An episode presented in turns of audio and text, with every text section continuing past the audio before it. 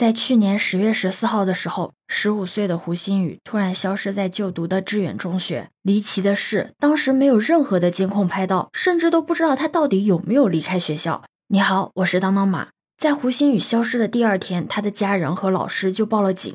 之后的事情，想必你也知道。当时可以说是各路的力量都组织了不止一次的大搜寻，像山林、水库、化粪池、下水道，像很多地方都不止搜了一遍。就这样过了整整一百多天，依旧是没有任何线索，就像人间蒸发了一样。但你知道吗？就在前两天，胡鑫宇被找到了。令人难过的是，找到的是他的遗体。诡异的是，这个遗体被发现的地点居然就在这个致远中学的不远处。这个地方呢，不仅很多的搜救人员多次的筛查过。甚至连他的家属也去搜过，但是都没有发现过任何他的踪迹。当地的公安机关已经邀请了国内权威的刑事技术专家到现场勘验，具体的调查工作目前还在继续的进行中。根据通报，我们了解了更多的细节，比如胡鑫宇发现的时候是穿着失踪时的衣服，口袋里面呢有十块钱的现金，衣服已经烂了，人体组织有腐化，已经做完了尸检，身边只发现了一支录音笔。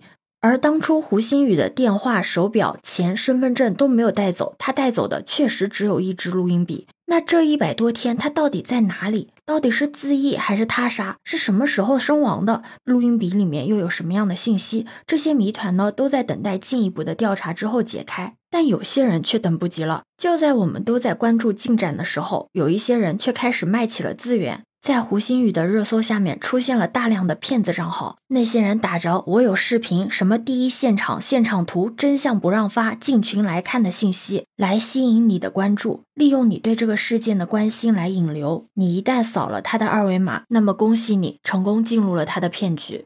虽然这种手法很拙劣，但在胡鑫宇消失的这一百多天里面，已经不止一波人把胡鑫宇消失的这件事情当成牟利的手段。之前就有一个网红主播不断的在视频里面说自己知道胡鑫宇的下落，当时胡鑫宇的舅舅还真的去找他了，甚至提出了找到之后可以卖房给钱，但是那个网红却要求你必须全权的委托给我，我才会帮忙。你想啊，一个真正想要帮忙的人怎么会提出这种要求呢？而且全权委托很难不让人怀疑是不是想要抓紧这个流量密码，做这个事件的唯一发言人来获利谋财。果不其然，当胡鑫宇的舅舅拒绝了他之后。他就开始带节奏了，暗示这一切都是胡家人自己自导自演的阴谋。做这种事情的还不止他一个，还有一个网红打着关注这件事情的理由找胡妈妈直播，可以说是三百六十度无死角的拍摄。有些人还录屏胡鑫宇家人的直播，搬取视频，假装自己是家属，在网上骗取粉丝的打赏。这些人根本不在意真相，只在意怎样的炒作这件事情可以让自己赚到更多的流量。关键是，除了利用这件事情牟利的人，还有一群看热闹不嫌事大的人。我相信你肯定在这一百多天里面听到过各种各样的谣言，比如化粪池发现碎尸，被化学老师发现碎骨，被人带进医院割去器官之后抛尸河内等等的这样的谣言。还有很多的阴谋论，觉得这个背后啊肯定有黑幕、权势、作假。怎么说呢？就很离谱，逼得警方最后不得不出来一个个的辟谣。而这一切都在遗体发现之后呢，自动的消散了。真的很难去想象，当时胡家人一次次的看到这一个个可怕的谣言，当时的心里是有多么的绝望。他们只是想要自己的孩子回来，但就是有些人会打着正义的旗号，编着最离谱的故事。这何尝不是在家属的伤口上二次撒盐呢？我们可以理性的追问发声，但是在舆论热炒的时候，请你一定要冷静。不要被情绪带跑，盲目的跟风、听信谣言，甚至散播未被证实的消息。我们真正需要的不是故事，而是一个真相。不要等到最后真相大白的时候，没有人去相信事实，情愿去相信一些谣言。你一定要记住，网络只能保持关注，永远不能替人判案。因为我们看到的只是事件的冰山一角，警方掌握的资料和证据远远比我们多得多。更何况现在遗体已经找到了，尸检已经做完了，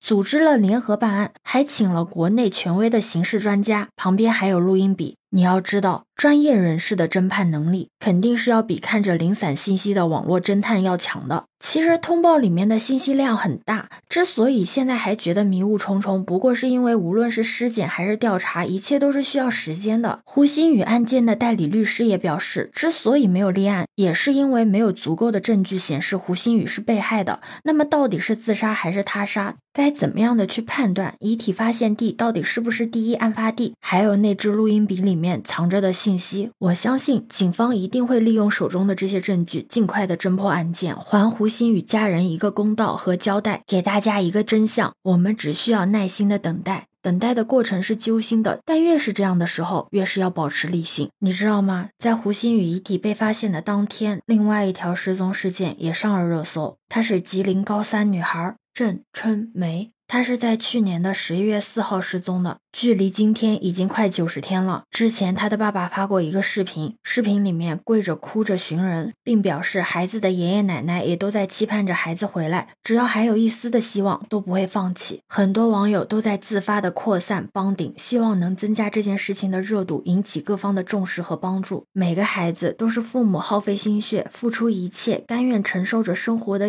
所有辛酸和委屈，一点点养大成人的。这突如其来的失踪，换谁也受。不了啊！但这样的例子在现实中却不断的发生。我希望每一个人帮助扩散的时候是发自真心的，而不是呼喊着我要真相，结果却在不断的制造谣言和恐慌。因为有的时候，哪怕是你一句随口的评论，一些不负责任的脑洞大开，可能对于你来说没什么，但这些对于受害者家属来说，就是在伤口上撒盐。要知道，任何一个孩子无端的离去，给父母带来的不只是伤痛，也会给所有的父母带来担忧和恐慌。他们会不由得担心，这样的事情会不会发生在自己的孩子身上？能够稍稍抚慰胡鑫宇家属，抚平大家的担忧和恐慌，让谣言终止的，也只有尽快的让真相大白，水落石出。作为一个旁观者，你现在唯一能做的就是守好自身，保持关注，等待权威部门的结果。我们保持理性的关注，避免给本就崩溃的家属带来二次伤害。很多事情就是怕谣言，就是怕反转。也许胡鑫宇的热度会慢慢的退去，但我们会一直的持续关注，直到真相大白的那一天。我相信案件每一个离奇的谜团都会等来一个合理的答案。对此你有什么看法呢？可以把你的想法留在评论区哦。如果你喜欢我的话，也可以在我们常用的绿色软件搜索“当当马六幺六”就可以找到我哦。欢迎你的订阅、点赞、收藏、关注。这里是走马，我是当当马，拜拜。